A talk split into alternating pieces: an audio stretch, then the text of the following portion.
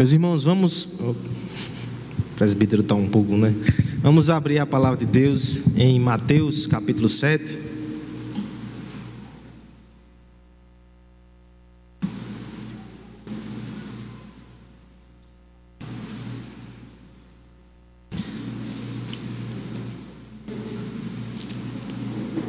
Mateus capítulo 7,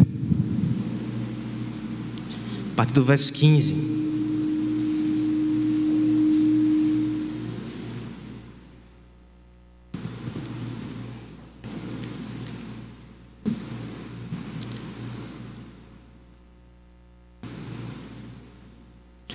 Você se considera alguém ingênuo?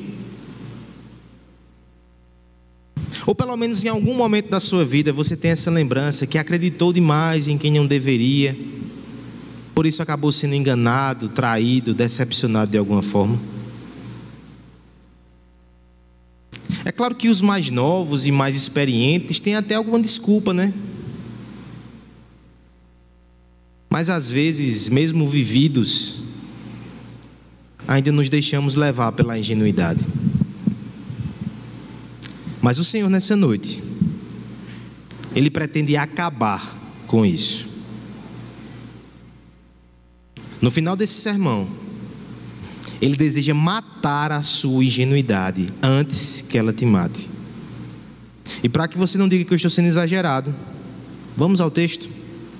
Mateus capítulo 7, a partir do verso 15, diz assim a palavra de Deus. Acautelai-vos dos falsos profetas, que vos se apresentam disfarçados em ovelhas, mas por dentro são lobos roubadores. Pelos seus frutos os conhecereis. Colhem-se porventura uvas dos espinheiros ou figos dos abrolhos? Assim, toda árvore boa produz frutos bons, porém a árvore má produz frutos maus. Não pode a árvore boa produzir frutos maus, nem a árvore má produzir frutos bons. Toda árvore que não produz bom fruto é cortada e lançada ao fogo. Assim, pois, pelos seus frutos os conhecereis. Nem todo o que me diz Senhor, Senhor entrará no reino dos céus, mas aquele que faz a vontade de meu Pai que está nos céus. Muitos naquele dia hão de dizer-me: Senhor, Senhor, Porventura não temos nós profetizado em teu nome, e em teu nome não expelimos demônios, e em teu nome não fizemos muitos milagres. Então lhes direi explicitamente: Nunca vos conheci. Apartai-vos de mim, os que praticai a iniquidade. A higienidade é perigosa e ela cobra o seu preço. E nem sempre o preço é um coração partido, uma desilusão. Em alguns casos pode ser bem pior. Existem ingenuidades que matam. Há um tempo atrás eu estava lendo um livro chamado 101 Brasileiros que Fizeram História. E ali me foi apresentado um personagem que ilustra de forma muito interessante essa verdade. Não sei se você já conheceu um homem chamado Antônio Knivet. O nome é uma junção estranha, é porque ele não é exatamente um brasileiro. Antônio era um pirata inglês que fez uma expedição aqui para o Brasil com o famoso pirata Thomas Cavendish. Você pensa, nossa, que história, não é? Na época do Brasil colonial. Mas ele foi capturado em Santos e tornou-se escravo. Um dia, o seu proprietário, por assim dizer, um homem chamado Martim de Sá, o enviou numa expedição ao interior, a fim de explorar o território indígena. Essa história não terminou muito bem. Os 15 que foram na expedição foram capturados. Um a um eles foram entrevistados. Os 14 primeiros, que eram portugueses, todos eles se assumiam como portugueses e, em sequência, participavam de um banquete onde eles eram o prato principal. Banquete após banquete chegaram no último, Antônio Knivet. Ele, que era muito esperto, disse que era francês. E o que aconteceu? Ele não foi devorado. Um dos indígenas o explicou. Há menos de 40 anos atrás, eles fizeram uma parceria com os franceses na época da invasão da Guanabara, e eles tinham relação ótima com os franceses, porque diferente dos portugueses, eles não foram escravizados. Então, quando souberam que aquele homem supostamente era francês, o trataram a pão de ló. Antônio passou um tempo na tribo ouvindo, ouvindo, e percebeu que aqueles indígenas, eles criam numa fábula tupi de uma terra sem mal, onde não haveria nenhum sofrimento. E o que é que ele fez? Começou a falar sobre essa terra, dizendo que ele conhecia. Em pouco tempo ele ficou conhecido na tribo como um caraíba, um profeta de barba ruiva. Ele pegou todo o linguajar daqueles homens, moldou aquelas profecias e, pasmem, ele montou uma caravana de 30 mil indígenas. Isso em 1590 e pouco. 30 mil indígenas. Os levou para o porto de Patos, que fica lá em Santa Catarina, um dos maiores centros escravagistas do Brasil colonial. Todos que não morreram foram escravizados, inclusive Antônio Knivet. Ingenuidade mata. E pior do que matar expectativas e sonhos, pior do que matar o corpo, é matar a alma. Ingenuidade espiritual é tão perigoso que o Senhor Jesus reservou a parte final do seu precioso Sermão do Monte para falar sobre isso. Nós vimos aqui na semana passada que a partir do verso 13 do Sermão do Monte, o Senhor Jesus está concluindo. E ele vai fazer três aplicações conclusivas e poderosas. Ele vai ensinar três distinções que se você acompanhou todo esse sermão, é aqui que ele termina. Você precisa ter um espírito crítico para fazer esses julgamentos. O primeiro, semana passada, versos 13 e 14, dois caminhos. Duas formas de viver e dois destinos. Uma porta estreita e uma porta larga. Hoje o Senhor vai falar não só sobre caminhos, mas sobre influências. Quem é que você ouve? Porque alguns te levarão para a porta errada. Você também precisa escolher, você precisa julgar quem você vai ouvir antes que você seja julgado pelo próprio Deus. Você não tem autorização para ser ingênuo, para entregar o seu ouvido e o seu coração para qualquer pessoa. A palavra não lhe dá essa autorização. Cristo vai nos ensinar nessa noite, irmãos, algumas verdades muito duras, na esperança que a nossa ingenuidade fique pelo caminho. Ele vai falar, em primeiro lugar, no verso 15, que nem todo que fala em nome de Deus procede de Deus. É grande o ponto, né? Nem todo que fala em nome de Deus procede de Deus. Conseguiu, Lalo? Segunda verdade, versos 16 a 20. Nem todo mestre possui e produz bons frutos. Nem todo mestre possui e produz bons frutos. E por fim, a última verdade, versos 21 a 23. Nem todo o que confessa a Cristo pertence a Ele. Vamos à primeira verdade desse texto. Nem todo aquele que fala em nome de Deus procede dele. Eu peço que a igreja leia comigo o verso 15, a uma só voz. É um verso curto, então não perca aí o fio da meada. Acautelai-vos.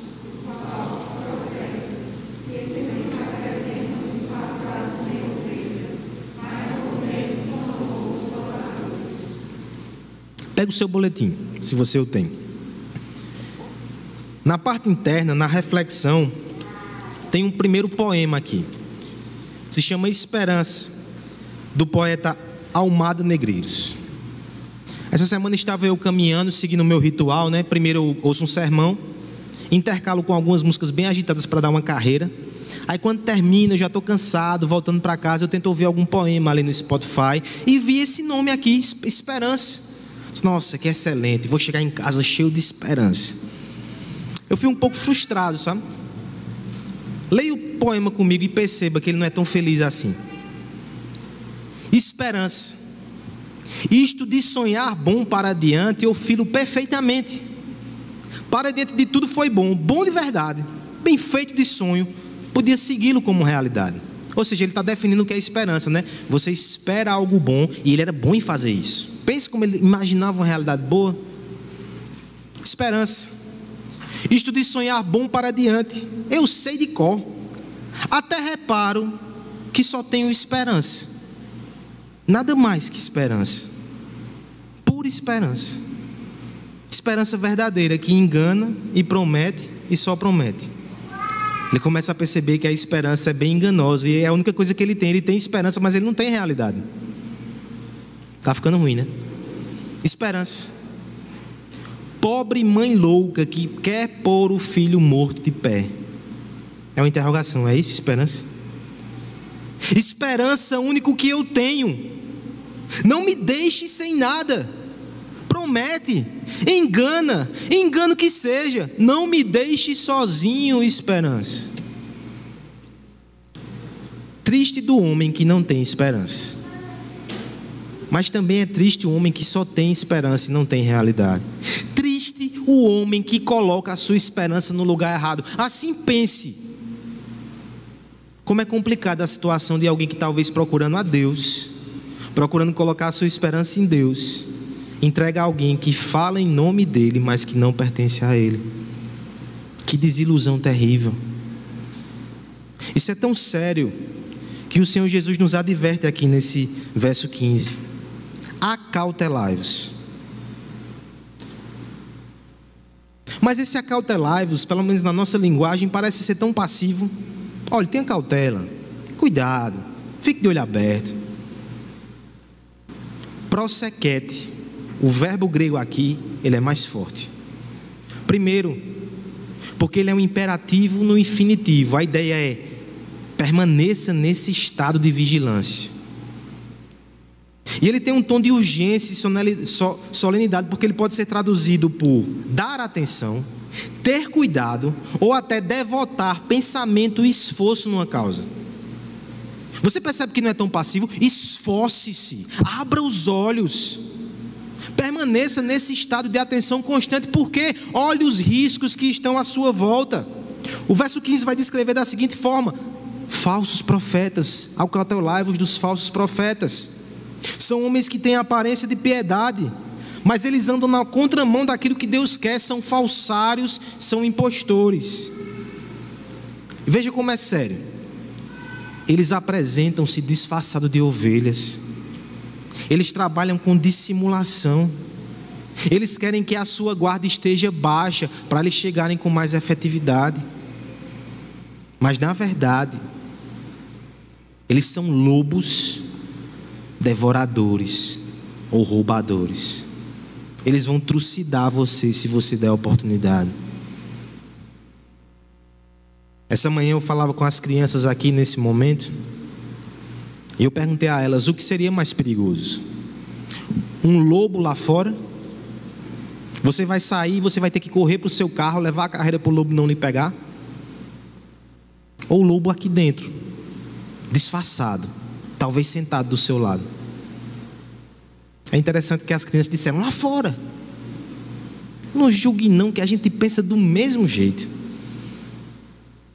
O visível assusta, né? Mas o lobo em pele de ovelha é muito mais perigoso porque ele está do lado de dentro. Os diáconos deixaram entrar. Lá fora está ali Everaldo. Silvano disse que não vai atrás do lobo, não, mas que Everaldo pega o lobo. Aqui dentro, ele está aqui dentro, a gente está desprotegido. Veja como é perigoso o falso profeta. Veja na história da igreja se não foi assim. No primeiro momento, a igreja de Cristo, quando foi enviada para ser testemunha nesse mundo, ali no livro de Atos, a perseguição foi a estratégia que o diabo usou para tentar parar essa obra santa e não conseguiu. O pai da igreja, Tertuliano, disse que o sangue dos mártires era a sementeira da igreja. Quanto mais gente morria por amor a Cristo, mais gente ia atrás de Cristo. Mas qual foi a sua segunda tentativa? Sua segunda armadilha? ele se infiltrou na igreja com falsos mestres. E aí, houve aquela degradação doutrinária e moral que depois levou à reforma protestante. Falso profeta é muito perigoso. E nós devemos ficar atentos, nós devemos ficar alertas. Até porque o Senhor Jesus já disse em Mateus 24: nos últimos dias vai ficar pior. Paulo confirma isso, Pedro, na sua segunda epístola, também fala sobre isso. O apóstolo João, o apóstolo do amor, também fala: julgai os espíritos, todos a uma só voz, nos avisaram que no nosso tempo a coisa vai ficar mais feia. Fique atento, igreja. Alguns de vocês aqui são extremamente rigorosos com aquilo que entra dentro de casa, no que diz respeito ao mundo. Às vezes até passam do ponto, tudo é do diabo. Mas parecem ignorar que o diabo às vezes veste gola clerical, fala mansa e bota uma Bíblia na mão e você deixa entrar na sua casa. Você deixa passar no YouTube, você ouve canções cantadas por falsos mestres. Não faça isso. Porque pode ser que ele fale 99 verdades. Mas um falso ensino é um veneno que pode lhe matar. Talvez não mate espiritualmente, mas talvez faça um dano gigante à sua alma e à sua família. Você tem que estar vigilante. Por detrás das palavras mais doces pode estar escondido o veneno mais mortal. E esse é um risco tão real que o Senhor nos deu a palavra para ser a baliza pela qual nós vamos julgar todos os discursos que vêm até os nossos ouvidos e tentam fazer morada no, seu, no nosso coração.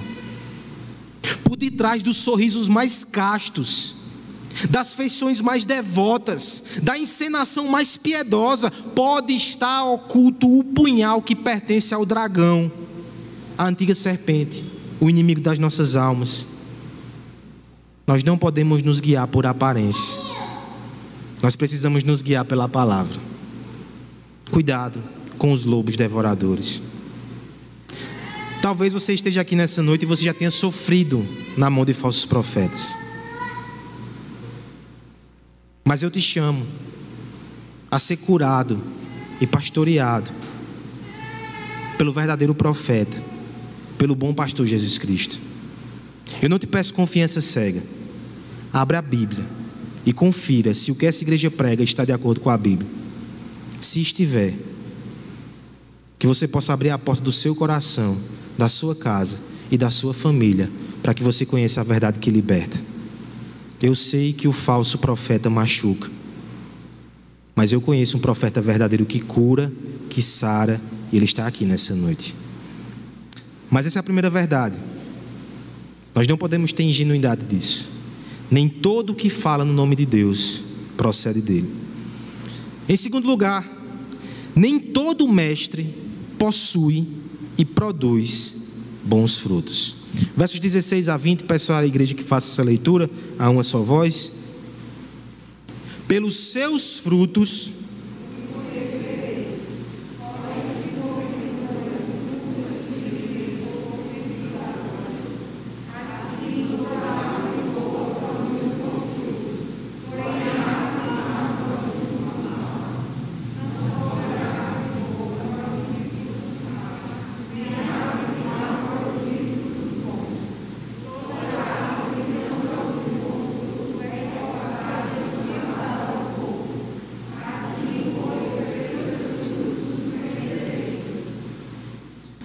Algumas vezes nós somos ingênuos ao ponto de não saber distinguir um falso e um verdadeiro mestre.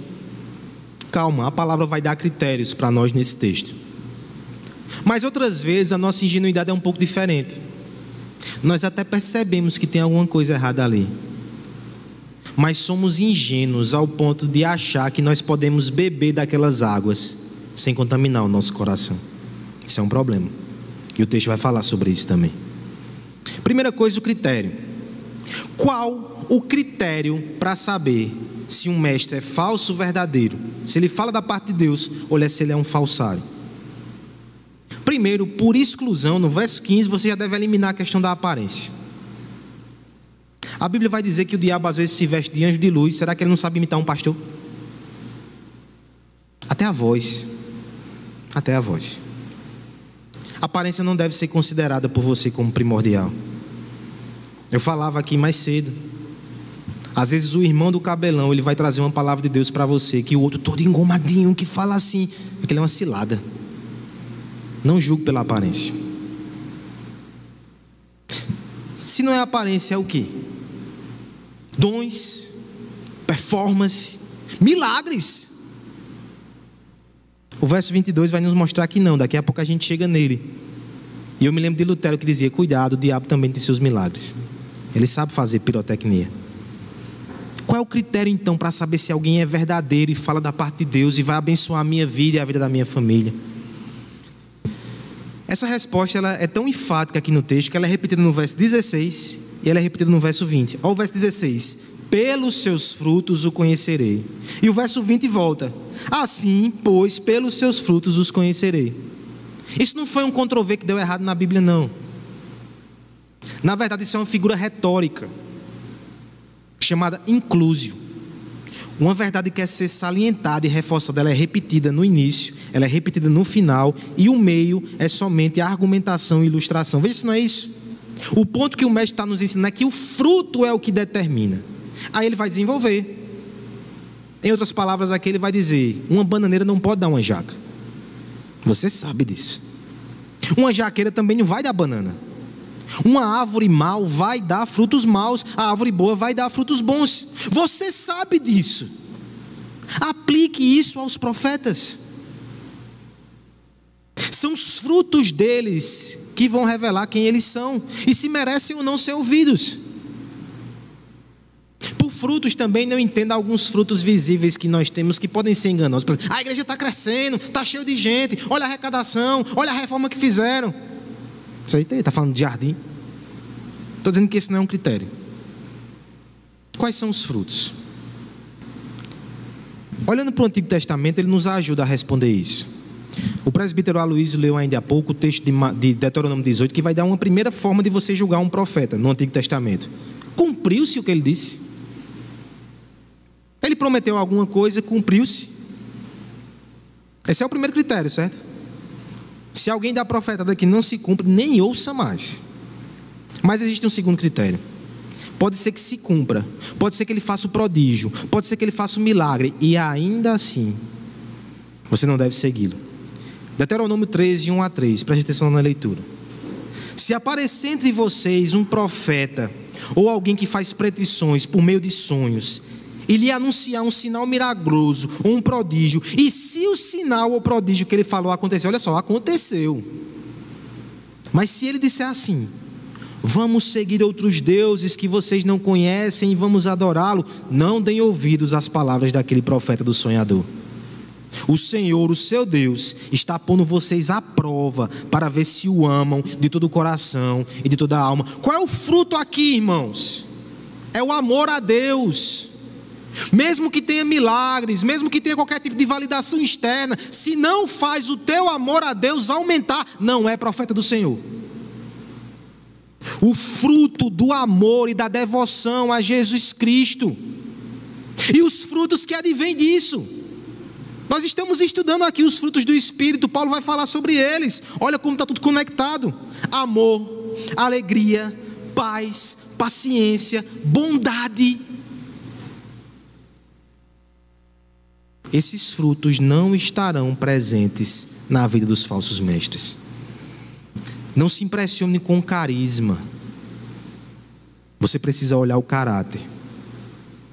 Pode ter as palavras mais convincentes e pomposas. Ele é amável. Ele é paciente. Ele promove paz. Ele parece com Jesus Cristo. Se não parece, ele não vai te levar para perto de Cristo ele não possui bons frutos. E outra, ele não vai produzir bons frutos na sua vida. Será que você não está procurando na árvore errada, irmão? Talvez aqui você ouça algumas coisas, mas na semana você está catando fruta numa árvore envenenada. E a sua vida não progride. Ou talvez progride externamente, mas amor por Cristo não está crescendo. A sua fé está enfraquecendo. A sua devoção está enfrentando crises. Os frutos do Espírito não são evidenciados na sua vida. Pare de procurar na árvore errada. Procure na árvore certa. Um falso mestre, ele não pode te dar o que ele não tem. Há um conto japonês que remete a um tempo que não existia espelhos no Japão. Ah, que bom. Não estou muito em paz com o espelho, não. Que tempo bom. E o que acontece nesse cenário? A história narra um homem que de repente encontra o espelho. E ele estava meio acabado, sabe? Porque olha para o espelho e diz: Meu falecido pai. Um pouco idoso aqui, mas olha que foto linda, um retrato do meu falecido pai. Estava meio desgastado esse irmão, né? E ele guarda aquilo com todo carinho. Era a imagem dele. Mas ele leva para casa e ele acha aquilo tão precioso que ele esconde da esposa. Péssima ideia, viu? Esconder da esposa é pedir para ela achar, né? Ela acha. E ela fica percebendo o que é que esse homem olha com tanto carinho. Quando ela vai olhar, ela vê uma linda mulher. Ela tem autoestima. Quem é essa mulher tão linda? Meu esposo tem um amante. E aí começa a confusão dentro de casa. É meu pai, é um amante. Solução. Antes da gente se divorciar, vamos ao sacerdote, ele vai dar uma solução. Aquele casal, em toda a ansiedade, diz: quem está certo, eu ou ela, eu ou ela, entrega ao sacerdote. O sacerdote olha e diz: Que pecado é esse que vocês estão cometendo? Isso aqui é um homem santo de Deus. Tem um santo aqui. Está errado os dois. Vão embora. Não voltem mais aqui. Vocês são pecadores. Afastem-se. O sacerdote também não conhecia espelhos. Ele não ajudou aquele casal. Só trouxe mais confusão e os expulsou do recinto. Falsos profetas, eles não conhecem a Cristo. Eles não vão te dar a Cristo eles só vão trazer mais confusão para a sua vida e para a vida da sua família. Por favor, avalie hoje quem você tem ouvido. Avalie os frutos na vida dessas pessoas. Avalie os frutos que têm sido produzidos em você. Entenda que para Deus o que importa é exatamente os frutos, mais do que os feitos. Mais do que fazer coisas para Deus, você precisa enxergar Deus fazendo coisas em você. Ele não é como os homens que se agradam de performance. Ele deseja que você frutifique antes e acima de tudo. É interessante que nós estamos estudando sobre isso aqui na igreja. Onde está você, irmão? Esse assunto é primordial. Você precisa ouvir sobre isso para desenvolver amor, paz, longanimidade. Primeiro desafio é aprender essa palavra. Você só vai desenvolver isso se você estiver perto de Cristo, o verdadeiro Mestre. Nosso professor, quinta-feira, o presbítero Guilherme, disse o seguinte: os frutos do Espírito são as virtudes de Cristo aplicadas em nós por meio da união com Ele. Estamos unidos a Jesus de forma que um dia seremos como Ele, mas esses frutos começam a aparecer agora. E se você não tem desenvolvido isso, eu temo pela sua saúde espiritual. Mas Deus é bom, está te dando oportunidades. Quinta-feira nós começaremos o primeiro fruto, o amor. Até antes foi só a introdução. Dá tempo de vir. Amém. Segunda verdade, então, irmãos, nem todo mestre possui e produz bons frutos. Vamos à última parte do texto e agora você aperta o cinto.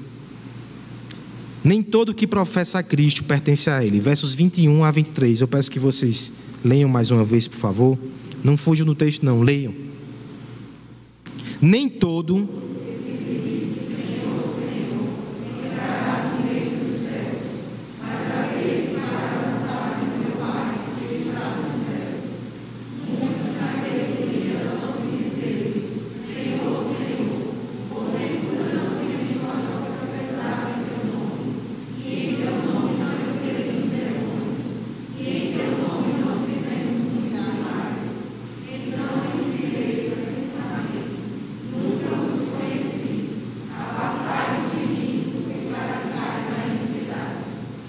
Tem uma coisa que a gente aprendeu com o Sermão do Monte nesses meses, é que ele é um textinho perigoso. A gente começa apreciando, contemplando a beleza do seu conteúdo, mas daqui a pouco ele volta-se contra nós e nos desafia. Isso aconteceu aqui também. A gente começa olhando para fora, para os profetas, os lobos, mas você percebe que no final o texto volta-se para cada um de nós. Ele é amplo. Nem todo aquele, não está falando mais de uma minoria, de uma liderança, está falando de todos. Ele passa para nós um conceito muito desafiador. Ele desenha a seguinte cena. No último dia, pessoas que se aproximam de Jesus cheios de expectativas. Veja, esses homens de alguma forma estão até enganados. E eles vão apresentar o seu currículo vitae. Eu fiz isso, eu fiz aquilo. E aí são coisas grandes, milagres, profecias. Mas o Senhor Jesus vai dizer: Não vos conheço. Não julgue mal a onisciência de Deus, Ele conhece todas as coisas. O conhecer aqui é um conhecimento afetivo, como se não tem intimidade com você. Você não é meu. Você não me pertence. Apartai-vos. Vão para longe de mim. Você percebe como isso é forte, irmãos? Que o Senhor livre cada um de nós aqui nessa noite de passar por essa experiência no final. E eu tenho muita esperança que se ele está trazendo esse assunto à balha hoje, é porque tem gente aqui que está enganada, que precisa ouvir isso antes do final. Qual é o fruto que Cristo destaca aqui? Como é que a gente pode saber se a nossa confissão é verdadeira? Senhor, Senhor, e de fato, nós somos servos do Senhor. É interessante que se nós falamos antes sobre frutos, que às vezes precisam de, de certa observação, né, caráter, Assim como a Covid tem um teste rápido também, certo? Olha o teste rápido qual é. Verso 21: Nem todo o que me diz Senhor, Senhor entrará no reino dos céus, mas aquele que faz a vontade do meu Pai. Esse é o teste rápido. Essa pessoa obedece a Deus, obedece à vontade de Deus revelada na palavra. Aí você vai dizer: peraí, quer dizer que quem pecar Está junto dessa turma aqui, é? Eu não vou dizer uma coisa dessa a você, não, porque é muito terrível. Vai para o final, olha para o contraste. Verso 23. Então lhes direi explicitamente: Nunca vos conheci, apartai-vos de mim os que praticais a iniquidade. Não é que você peca ou deixa de pecar, não. Aquilo é uma prática na sua vida. Você tem o pecado como amigo. Você tem o pecado como rotina. Você peca, peca deliberadamente e não se arrepende, e ainda tem coragem de dizer que pertence a Jesus. Esse é o caso. Essa é a grande face. A grande face, irmãos, não é passar a vida toda enganando os outros. A grande face é passar a vida toda enganando a si mesmo. Olha que perigo. Passar a vida apegando-se a uma identidade que não nos pertence. Forçando uma aparência de piedade que não nos cabe. Imitando sinais, gestos e palavras. Achando que isso é suficiente para nos fazer cristão. E não é. O problema é que essa grande ilusão ela vai ser desmascarada. Você pode convencer as pessoas ao seu redor. Você pode ter convencido o pastor e os presbíteros. Você pode convencer o seu coração que você é o que você não é, mas a Deus você não engana. Deus não se engana. E é a Ele que prestaremos contas no final. É a Ele. Você está aqui nessa noite, mesmo que você seja uma liderança, isso não quer dizer nada diante de Deus. Se você permanece em pecado, em rebelião, você ainda não pertence a Cristo. E a minha oração é que você seja desmascarado hoje, porque hoje ainda há arrependimento, no fim não. Aprendamos uma coisa, irmãos. Aquele que peca e vive uma vida de pecado, esse vai ser condenado. Tem como. Nós somos salvos pela fé, mas a nossa fé santifica, nos faz lutar contra o pecado. Se você não luta, talvez você não nasceu de novo. Eu não falo só para a liderança aqui, não. Talvez você é uma daquelas pessoas que prefere ficar à margem da igreja. Talvez até para que as pessoas não percebam os seus pecados. O problema não é as pessoas perceberem, é Deus. Não queira prestar conta a Ele só no último dia. É melhor você rasgar suas vestes de hipocrisia hoje e se ajoelhar aos pés dele. E deixa eu falar para você também que não tem nenhum envolvimento com Cristo, com a igreja. A sua situação é melhor. Você nem vai poder alegar o que esses homens alegam aqui. Eu fiz isso, você não fez nada. A situação é difícil. Mas deixa eu terminar com uma boa notícia. Cristo rejeita hipócritas. Mas ele nunca vai rejeitar um coração quebrantado e contrito. Ele não quer performance. Ele não quer fingimento. Mas alguém que diz: Eu pequei, Senhor, tem misericórdia de mim e me salva, nunca ficará sem resposta. Ele não vai te devorar. Ele não é o lobo devorador, ele é o pastor. Ele vai cuidar de você. Talvez o pecado tenha te enganado por muito tempo. Mas chega de ser ingênuo. Na verdade, todos nós somos ingênuos há muito tempo, porque fomos enganados em Adão, nosso primeiro pai. Nossos primeiros pais ouviram um falso mestre que não deveriam ouvir e comeram um fruto que os matou. Uma árvore que produzia um fruto de morte e nós comemos e nos rebelamos contra Deus. Mas a nossa esperança é que o Senhor enviou uma expedição. E aquele que presidiu e que incorporou essa expedição não é um pirata falsário, é o próprio Filho de Deus, é o Rei dos Reis, o Senhor Jesus Cristo. Ele veio ao nosso resgate. Ele veio para que ele veio enfrentar os lobos devoradores para que pudesse cuidar de nós, as suas ovelhas. Ele é a esperança que não falha e que não nos abandona, a viva esperança, porque prometeu que nos resgataria e fez com a sua própria vida.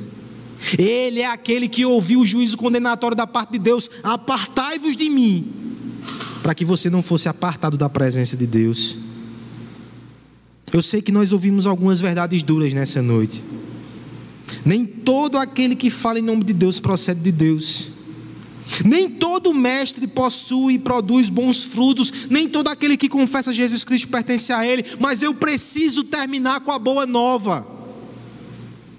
O verdadeiro profeta esteve entre nós e ainda hoje ele salva, ele guia, ele cuida, ele cura. Porque esse profeta não somente fala da parte de Deus, ele é o próprio Deus encarnado. Esse profeta não somente possui e produz bons frutos pelo seu espírito, ele é a semente que foi esmagada para que nós pudéssemos germinar na lavoura de Deus. Esse profeta não é somente aquele que um dia vai olhar para o grupo de alguns e vai dizer: Não vos conheço. O que mais me impressiona é que um dia ele vai olhar para nós, ele vai dizer: Eu vos conheço, eu vos amei eu vos escolhi e morri por vocês, venham. Vocês fazem parte do meu reino. Esse é o nosso Cristo. Você já entregou a sua vida a Ele? Por que você não faz isso hoje? Não seja ingênuo. Esse mundo é cheio de enganos, mas existe um bom pastor. Siga-o siga-o hoje. Eu quero orar por sua vida nessa noite. Enquanto isso, eu gostaria de pedir à equipe de música que se aproximasse para que possamos cantar uma canção que fala sobre o verdadeiro Evangelho. Ore comigo.